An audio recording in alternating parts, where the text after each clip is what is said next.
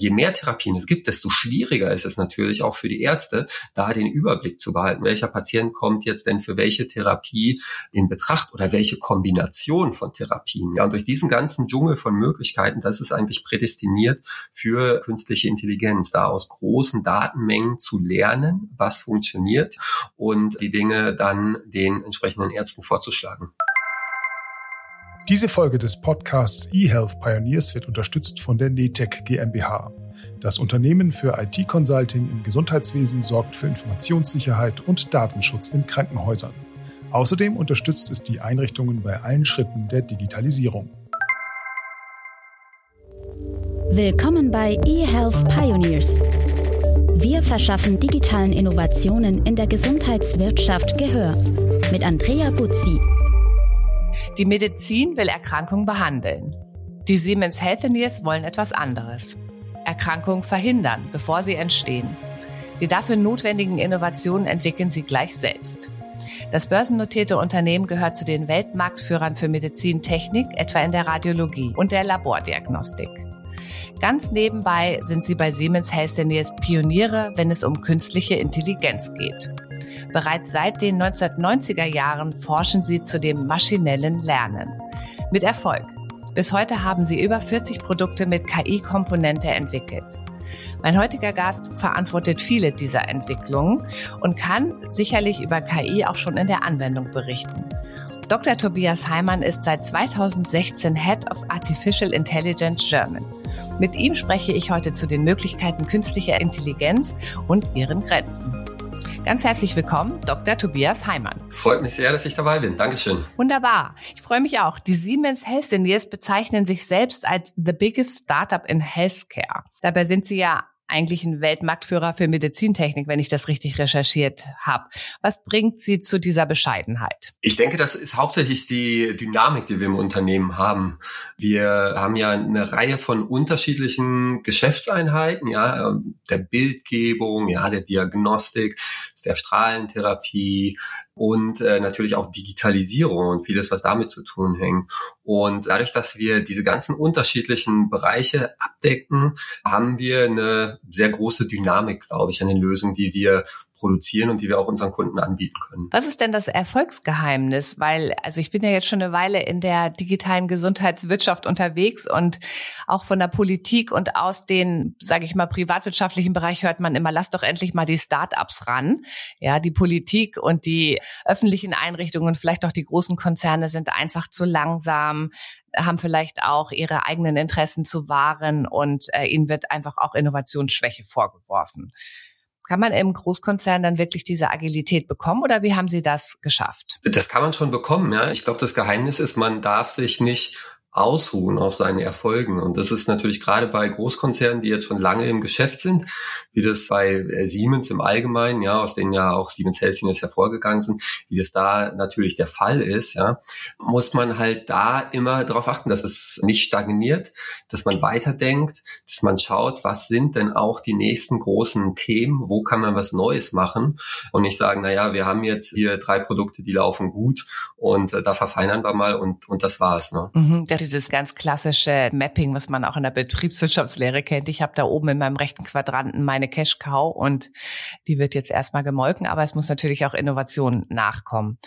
Haben Sie auch so eine Startup Working Policy, also auch mit modernen Technologien oder wie muss ich mir das vorstellen? Ja, das haben wir. Also ich glaube, das haben natürlich jetzt seit Covid haben das glaube ich, die meisten Unternehmen eingeführt und einführen müssen. Ich meine, wir waren, wir waren schon vorher sehr progressiv, auch was so Homeoffice und so weiter anging, aber das wurde natürlich jetzt noch extrem beschleunigt, ne, durch die Pandemie und dadurch, dass dann halt einfach äh, über ein Jahr lang wirklich die Mitarbeiter alle von daheim aus gearbeitet haben und trotzdem natürlich alles weiterlaufen muss. Da ist halt sehr, sehr viel passiert, auch was die ganzen Tools anging, was die Zusammenarbeit anging, virtuell Okay, Sie verantworten ja den Geschäftsbereich KI. Das ist ja auch der Grund, warum wir heute sprechen. Das hat mich natürlich besonders neugierig gemacht, weil wir sind ja jetzt gerade durch die aktuelle Entwicklung und die Medienaufmerksamkeit sind ja alle total auf KI getrimmt und merken, dass es ja viele Anwendungsbereiche gibt, wo wir auch in echt schon KI nutzen können, auch vielleicht in unserem Privatleben, im beruflichen Leben. Deswegen erstmal die Frage an Sie. Sind wir alle schon mal mit Ihren Innovationen in Sachen KI in Berührung gekommen? Also ich habe ja gesagt, es gibt 40 KI-Komponenten, Produkte schon in ihrer Pipeline oder die schon am Markt sind. Habe ich das vielleicht auch schon mal erlebt in meiner Patient Journey? Ja, gute Frage. Das kommt drauf an natürlich, was Sie alles schon hinter sich haben. So. Dichten Sie mir einfach ja. mal was an. ja, erstmal vielleicht zwei Dinge zur Klarstellung. Also zum einen bin ich nicht verantwortlich für den Geschäftsbereich künstliche Intelligenz, sondern tatsächlich für den Innovationsbereich. Ne? Also unser Team ist angesiedelt tatsächlich in dem Technologiebereich von Siemens Healthineers und da haben wir so ein globales AI Center, ne? Zentrum für künstliche Intelligenz. Und da leite ich also hier das Team in Deutschland. Ne? Und wir kommen aus der Innovation raus. Das heißt, wir machen sehr viel Forschung, sehr viel Vorentwicklung. Wir arbeiten aber auch mit den unterschiedlichsten Geschäftsbereichen zusammen, um unsere Technologien dann auch in Produkte zu bekommen. Ja, und das sind, glaube ich, insgesamt haben wir da, glaube ich, deutlich mehr als 40 schon. Das steht bei uns immer in diesem Sustainability Report. Also ich meine, es wären schon mindestens über 60 und Tendenz natürlich steigend. Ne? Und ja, also ich dichte Ihnen mal jetzt was an. Also wenn Sie in den letzten paar Jahren zum Beispiel eine Computertomographie bekommen haben sollten, dann waren Sie schon bei dem Scan-Vorgang in Berührung mit künstlicher Intelligenz, weil alle unsere neuen äh, Computertomographen sind ausgestattet mit so Kameras, ja, 3D-Kameras entweder an der Decke oder am Gerät, die den Patienten schon registrieren, wenn er sich auf den Tisch legt, schon vor dem Scan, ja, und dann schon automatisch detektieren, wie groß ist der Patient, ja, wie schwer ist der Patient und die Maschinenparameter dementsprechend automatisch darauf anpassen. Das läuft völlig unbemerkt im Hintergrund. Ah, damit das quasi genau dosiert wird auch auf meine Physiognomie. Genau, so ist es ja. Okay, interessant. Gibt es noch irgendwas, was ich gehabt haben könnte, wo ich mit KI in Berührung gekommen bin? Ja, also angenommen jetzt mal, Sie waren im CT und da wurde ein Scan gemacht, ja. Je nachdem, was für eine Körperregion jetzt da betroffen wird, haben wir Produkte bei uns, die AI Red Companion, ja, heißt die Linie. Das läuft dann im Hintergrund im Kliniknetzwerk ab. Und äh, da gibt es zum Beispiel ein Modul für Thorax-CT-Aufnahmen, ja, also Brustkorb im Endeffekt, ja, Lunge, Herz. Und wenn immer das System registriert, dass da eine Aufnahme reinkommt, ja, in diesem Bereich, werden automatisch wieder im Hintergrund eine Reihe von Tests durchgeführt, um zu schauen, ob es da irgendwelche Auffälligkeiten gibt. Mhm, das ist schon so eine Art Befundung dann, also eine systematische, die die KI dann macht. Ja, so eine Art Screening, ne, um halt sicherzustellen, dass halt da vielleicht kritische Sachen nicht übersehen werden. Also alles, was man da auf diesen Bildern sehen kann und was halt häufiger mal vorkommt, aber vielleicht nicht immer bemerkt wird, ja, weil oft gibt es ja dann eine bestimmte Indikation für das Bild und das wird äh, überprüft von den Ärzten, aber die schauen dann nicht immer das ganze Bild auf alle möglichen Probleme durch und das übernimmt halt dann die Software im Hintergrund. Sie forschen ja auch viel zu KI in der Krebstherapie. Das ist natürlich irgendwie eine große tragische Volkskrankheit. Im Bereich Brustkrebs sind Sie auch aktiv. Wie nah sind wir denn heute schon an dem großen Ziel dran, tatsächlich auch irgendwann Krebs zu besiegen, was man ja auch immer mithilfe der Digitalisierung und KI und individueller Medizin sich erhofft? Welche Rolle kann KI dabei spielen? KI wird eine zentrale Rolle dabei spielen, für jeden Patienten die individuell beste Therapie zu identifizieren. Ja, weil was wir sehen schon seit Jahren, dass es ja für die unterschiedlichen Krebsarten immer mehr Medikamente gibt, ja, und auch gezielte Medikamente, die halt für bestimmte Mutationen jetzt besonders wirksam sind, ja, oder äh, für bestimmte Typen von Patienten. Diese Targeted Therapies, ja, diese gezielten Therapien sind im Normalfall deutlich wirksamer als diese Standardtherapien, äh, die wir bisher hatten. Und Patienten, die für so eine Therapie in Frage kommen, haben dadurch bessere Chancen, ja, äh, dass sie auch die Krankheit besiegen können.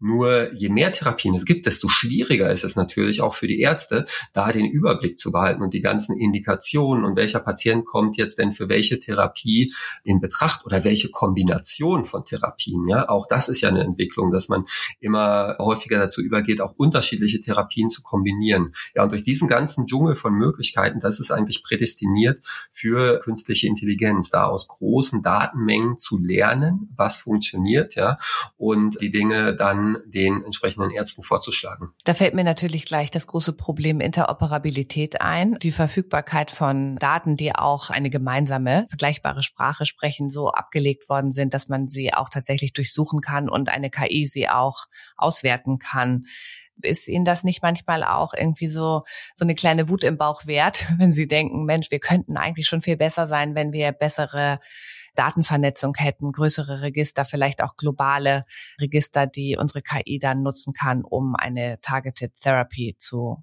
entdecken. Ja, natürlich. Ich meine, das ist schon ärgerlich. Ne? Also es werden immer mehr Daten aufgenommen in den Kliniken und erhoben. Woran es aber mangelt, ist tatsächlich dann diese Daten zusammenzuführen. Und das sehen Sie schon, wenn Sie jetzt in eine Klinik gehen, ja, angenommen, da, da ist ein Patient, bei dem Krebs diagnostiziert worden ist, wenn jetzt äh, da der zuständige Onkologe, ja, oder das Tumorboard oder so, wenn die die ganzen Informationen über diesen Patienten zusammengefasst sehen wollen und bewerten wollen, ja, dann äh, findet man das normalerweise nicht in einem einzigen System, ja, sondern in zig unterschiedlichen Systemen, die irgendwo in der Klinik verstreut sind. Und allein die Informationen da zusammenzubekommen, ist ein unglaublicher Aufwand. Da gibt es aber glücklicherweise Entwicklungen, die halt wirklich darauf abzielen, ja, dass wir zumindest innerhalb von Europa da mehr Interoperabilität schaffen und tatsächlich die Gesundheitsdaten von, von den Bürgern in Europa zusammenziehen können und zusammen auswerten können und nutzen können dann auch, um die Versorgung zu verbessern. Sie meinen den Gesundheitsdatenraum. Genau, ja. Mhm. Dann mal kurz irgendwie so eine Abfrage pro oder contra. EPA mit Widerspruchslösung?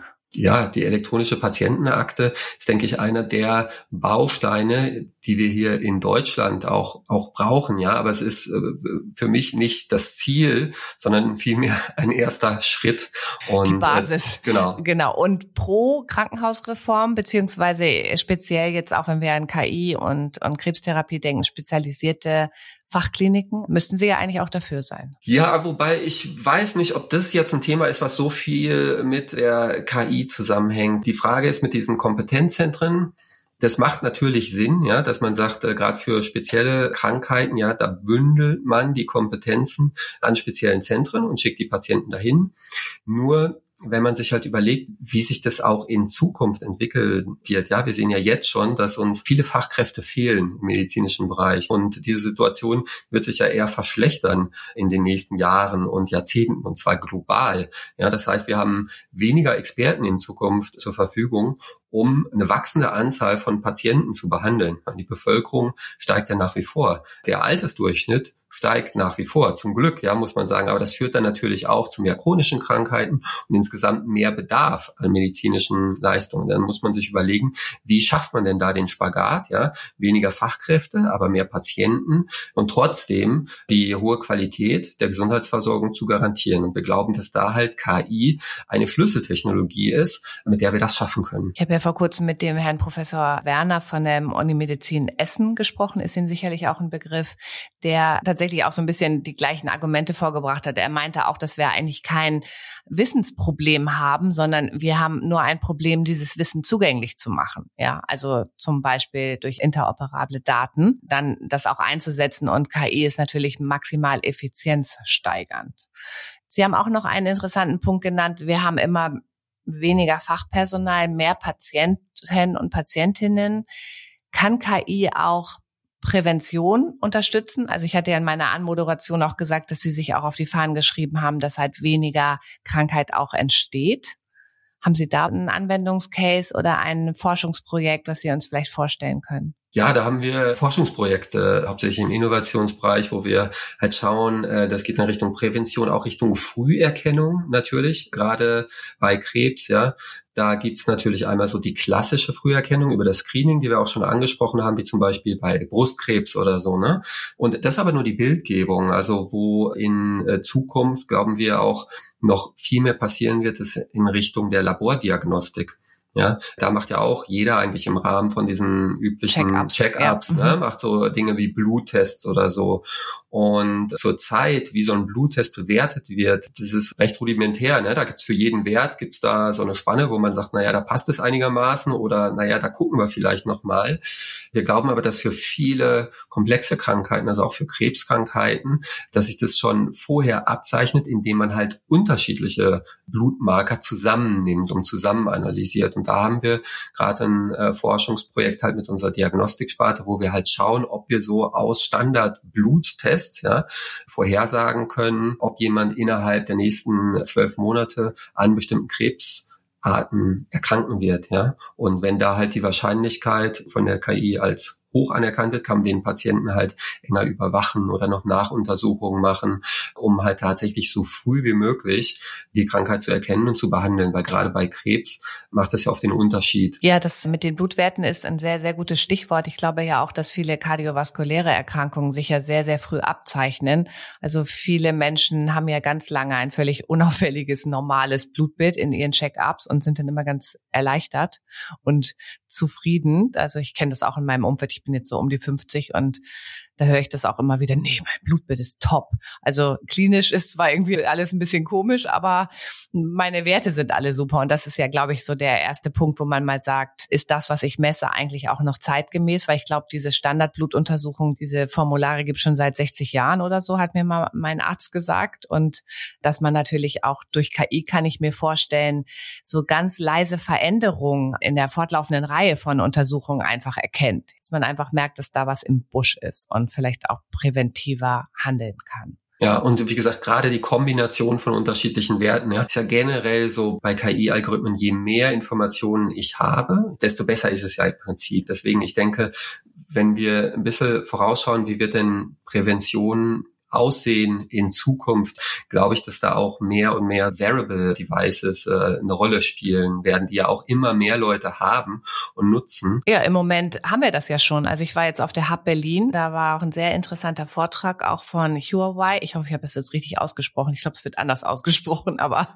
also man kann ja sogar schon einen Blutdruck zuverlässig über eine Uhr messen. Das fand ich enorm. Oder auch eine COPD über Husten und über einen Sensor in dieser Uhr diagnostizieren. Da sind wir wieder bei der Datenerfassung. Ne, wir haben alle eine Apple Watch. Also ich glaube, auf jedem Healthcare-Event, auf dem ich bin, haben irgendwie 95 Prozent eine Apple Watch um oder irgendwas anderes in der Art. Und die Daten werden halt aber nicht systematisch genutzt. Ja, und ich das ist, glaube ich, eher das Problem. Oder sie gehen auch direkt dement nach Amerika. Genau, und da sind wir auch wieder bei diesem Problem der Interoperabilität. Natürlich, Apple hat da sein System und Huawei, die haben ihre Datenbanken mit Sicherheit auch und Garmin und wie sie alle heißen, ja. Ja, bisher kommt man aber sonst nicht an diese Daten dran und es lässt sich auch bisher schlecht kombinieren mit Daten, die jetzt, sag ich mal, aus der klassischen Gesundheitsversorgung oder so aufgenommen werden. Ne? Sind denn die Konzerne eigentlich im Vorteil? Also wenn ich jetzt mal Apple sehe, die haben ja eine sehr ausgeprägte Healthcare-Innovation, machen ja schon relativ viel. Haben die eigentlich auch die Vorteile, weil sie so wahnsinnig viele Daten auch von uns haben? Auf jeden Fall. Ne? Und ich denke, das ist halt ein Punkt äh, auch, ja, weshalb immer mehr Konzerne auch so diese Devices anbieten. Ja, ich weiß nicht, wie viel Geld jetzt tatsächlich mit der Hardware verdient wird, aber es ist mit Sicherheit auch eine strategische Idee äh, dahinter, die Daten zu sammeln. Ja. Was ich halt wichtig finde, ist, dass die Daten, die da gesammelt werden, dass das halt jetzt nicht nur für individuelle Konzerne dann nutzbar ist, sondern dass wir das insgesamt nutzen können ne, für unsere Gesundheitssysteme in Europa. Ja, und auch EPA. Ich sage immer, das, was in der Internetwirtschaft versäumt worden ist, muss jetzt nachgeholt werden. Die Daten gehören ja mir. Also die Hoheit über meine Daten habe ich und ich kann halt einen gewissen Deal eingehen, ja, und sagen, ich gebe meine Daten, dafür bekomme ich Services, vielleicht auch Gesundheitsservices, also eine Überwachung meines Schlafs oder ein Hinweis, wenn mein, mein Ruhepuls vielleicht insgesamt erhöht ist mit dem Hinweis, geh doch mal zum Arzt, vielleicht hast du eine Infektion oder irgendwas.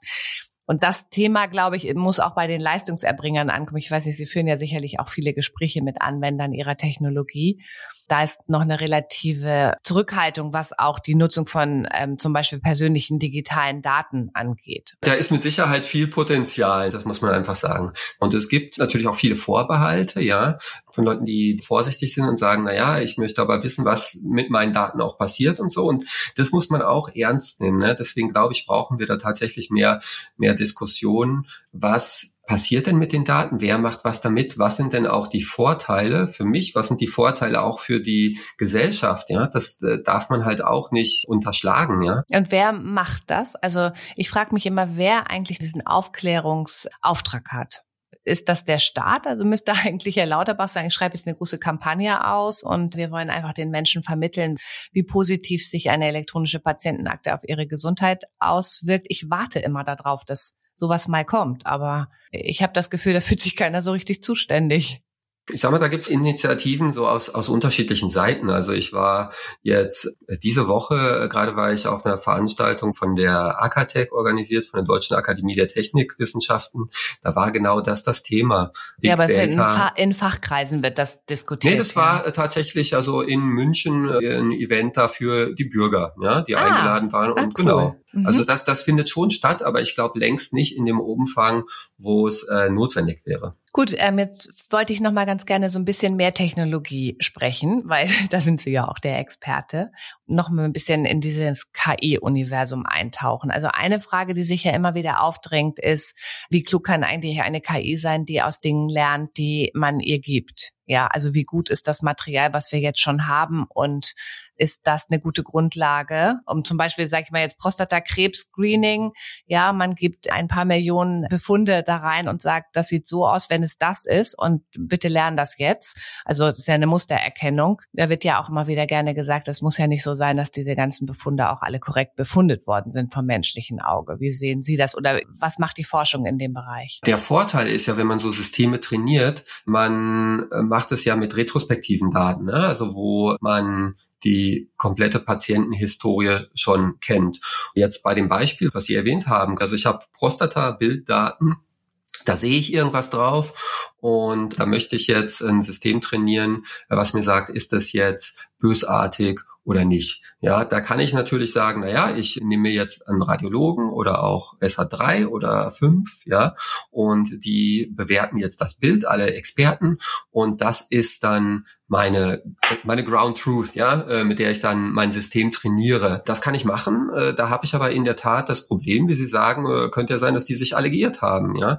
Nur, was ich natürlich machen kann, ich kann natürlich auch ein bisschen in dieser Patientenhistorie weiterschauen. Da wurde vielleicht später mal eine Biopsie gemacht und dann habe ich das Ergebnis aus der Biopsie, was mir dann wirklich nachweist, ja, auf, auf Zellebene, ob das jetzt, was das für eine Art Krebs ist oder nicht. Und dieses Ergebnis, selbst wenn ich das im Bild nicht sehe, kann ich natürlich dann in das System reinfüttern.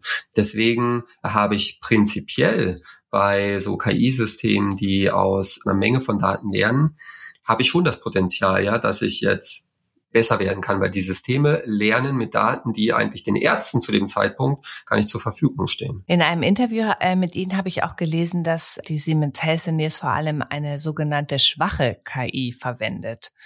Also wir kennen ja jetzt alle ChatGPT und so, generative KI. Was ist denn jetzt eine schwache KI? Ja, das ist diese Aufteilung. Ja, schwache KI ist, der deutsche Begriff ist ein bisschen blöd, ne, ehrlich gesagt. Aber das äh, bedeutet einfach, dass ich Systeme habe, die auf spezielle Aufgaben trainiert worden ah, sind. Also was wir gerade besprochen haben, ne? Zum Beispiel. Mhm. Genau so etwas, ja.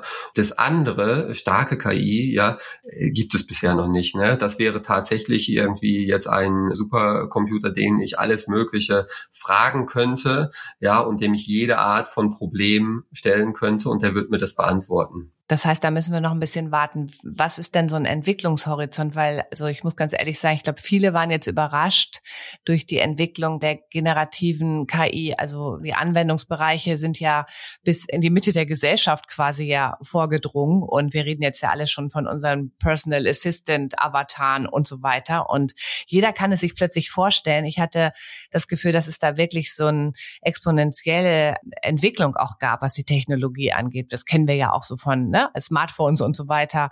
Das war ja plötzlich wahnsinnig schnell, dass es immer mehr konnte. Wie lange dauert es denn noch, bis wir tatsächlich die bessere, also nicht die schwache KI, sondern die intelligente, die vielleicht auch klüger ist, als wir Menschen da ist und in der Medizin zum Einsatz kommt? Ja, also da muss man äh, tatsächlich spekulieren, ne? weil die Sache ist, dass die Technologie, wie Sie das gerade auch beschrieben haben, die Fortschritte, die verlaufen nicht linear. Ist nicht so, dass man sagt, na ja, jedes Jahr werde ich jetzt fünf Prozent besser und dann könnte man das mal hochrechnen und könnte schauen, ja, wie viel fehlt noch, ne? So, das sind tatsächlich so Phasen, wenn man etablierte Technologien hat, die werden dann immer ein bisschen weiter verfeinert und man wird immer ein bisschen besser vielleicht, ne? aber das ist jetzt, da gibt's keine Riesendurchbrüche. Und dann gibt's aber halt Entwicklungen von komplett neuen Technologien, komplett neuen Methoden, die halt dann das Bild ja komplett wandeln, ja. Und das ist halt so vor etwas mehr als zehn Jahren passiert im Bereich der Analyse von Bildern, ja, durch das Deep Learning, was praktisch innerhalb kürzester Zeit ja alle anderen Technologien bei der automatischen Bildanalyse abgelöst hat. Ach, so lange ist das schon. Das hat man gar nicht so in den Medien verfolgt. Ne? Das ist schon seit zehn Jahren quasi auch in der Bildanalyse, auch im medizinischen Bereich KI eingesetzt wird. Oder hat man es einfach nicht so genannt? Das kam dann erst danach, der Hype. Also diese Technologiedurchbrüche, das waren so, ja, 2010, 2012, so in diesem Bereich, ja, sich das in der wissenschaftlichen Gemeinschaft so durchgesetzt. Da, da kamen die ersten Systeme da raus, die wirklich besser waren als alles, was man bis dahin gesehen hat. Aber das dauert dann immer eine Weile, ne, bis sich das dann auch so fortpflanzt, bis man das dann in Produkten sieht. Aber denke, diese ganzen Diskussionen, auch alles, was wir haben zurzeit mit äh, autonomen Fahren und so, ich meine, das gibt's jetzt noch nicht so zu kaufen, dass man wirklich sagt, ich habe ein Auto, was völlig autonom fährt. Ne? Aber diese ganzen Fortschritte und Entwicklungen, die wir auch sehen in diesem Bereich, wenn es um Bilder geht, Gesichtserkennung und alles Mögliche, beruht eigentlich alles auf dieser Technologie da inzwischen, wie gesagt, schon gut zehn Jahre alt. Und ja, jetzt ist vor ein paar Jahren dasselbe passiert mit der Sprachverarbeitung. Ja, da war dann 2018 wurde da glaube ich das das Grundlagenpapier vorgestellt, ja, auf dem diese ganze GPT-Technologie basiert. Und auch das hat jetzt ein paar Jahre gedauert. Ja, man muss ja erstmal schauen, wie setzt man die Systeme auf, wie sammelt man die Daten und so. Aber ja, jetzt haben wir plötzlich alle paar Monate neue Versionen ja von von OpenAI, aber auch von anderen Spielern aus der Open Source Community, die da auch sehr aktiv ist und Modelle optimiert. Ja, natürlich auch den Fortschritt noch befeuert, ne? Also, genau. Weil es eine offene AI ist, quasi. So ist es, ne? Und da ist natürlich ein Riesenhype auch gerade, das muss man auch sagen. Und äh, da tut sich aber zurzeit tatsächlich immer noch sehr viel. Und es ist jetzt auch für mich, muss ich zugeben, jetzt nicht abzusehen, wie sich das entwickelt. Ne? Es kann sein, dass man jetzt erstmal wieder an so einen Plateau kommt, wo es nur irgendwie kleine Fortschritte gibt, ja, ist dann irgendwann wieder in ein paar Jahren vielleicht die nächste große neue Technologie kommt. Kann auch sein, dass es erstmal in so ja, atemberaubendem Tempo jetzt weitergeht, noch eine Zeit lang. Nochmal eine Frage auch zu Use Cases, also wie wir KI vielleicht auch erleben werden in der Zukunft. Also ist ja egal, ob es jetzt in zehn Jahren ist oder in fünf oder in zwanzig. Es gibt ja auch so interessante naja, jetzt im Moment ja noch sehr dystopische ne, Visionen, wie zum Beispiel auch intelligente Häuser, Autos, Spiegel in der Medizin eben auch Daten sammeln können über mich. Frage ist ja auch, wo überall dann Daten erhoben werden. Wenn ich in den Spiegel gucke, wird vielleicht erkannt, dass ich irgendwie etwas brauche und dann äh, mein Haus macht mir dann gleich Wasser mit Magnesium oder was auch immer. Also sind das auch Szenarien, mit denen Sie sich bei Siemens Healthineers beschäftigen? Also auch in diesen an anderen Orten zu gucken, außer im Krankenhaus, weil das es gibt's ja vielleicht in Zukunft gar nicht mehr so. Wir wollen ja eigentlich eher Gesunderhaltung betreiben. Haben Sie zum Beispiel Kooperation noch mit Autoherstellern oder mit Smart Living Konzepten? Also wir haben da vielleicht vereinzelt, haben wir da so Kollaborationen im Rahmen von Forschungsprojekten, wo wir auch so in etwas weiter weggelegene Felder schauen und gucken, was passiert denn da oder wie kann man das da kombinieren oder so. Aber tatsächlich der Fokus äh, liegt bei uns darauf, dass wir halt KI-Lösungen entwickeln, die auch heute oder spätestens morgen schon eingesetzt werden können bei unseren Kunden in den Kliniken und die halt direkt jetzt auch den Patienten zugutekommen. Zum Schluss noch eine persönliche Frage. Ich habe ja in Ihrem LinkedIn-Profil gesehen, dass Sie ja mehr oder weniger Ihre ganze Forschungszeit und Arbeitszeit bei Siemens verbracht haben oder Siemens Healthineers. Wenn Sie jetzt noch mal irgendwo anders hingehen würden oder vielleicht sogar selber ein Health-Startup gründen würden, was wäre das? Ich glaube, ich würde auch im Nachhinein würde ich wieder zu Siemens gehen, weil ich war, ich war vorher lange Zeit tatsächlich auch äh, in der akademischen Welt unterwegs, ja. und auch in diesem Bereich aber schon automatische Bildanalyse, was jetzt heutzutage KI heißt, ne, was damals maschinelles Lernen hieß und so weiter. Und ich bin damals vor jetzt über zehn Jahren bin ich zu Siemens gegangen, weil halt damals schon in der Firma eigentlich es da ein Team gab, was global auch führend äh, und wegweisend war. Ne? Und damals war aber dieses ganze maschinelle Lernen eher noch ein Nischenthema. Ich sagen, es hat halt nur mich persönlich interessiert. Und in den letzten Jahren hat sich das natürlich stark geändert. Ne? Und plötzlich ist da ein ganz großer Fokus auf KI-Lösungen und so. Also im Nachhinein muss ich sagen, äh, war es schon die richtige Entscheidung und ich würde es wieder tun. Ja. Sehr schön. Ja, ganz herzlichen Dank, Tobias Heimann, für dieses sehr, sehr interessante Gespräch auch über KI und tatsächlich auch Anwendungscases. Und ich glaube, jetzt hat jeder auch ein bisschen mehr verstanden, wo wir auch mit KI schon in Berührung kommen in der Medizin.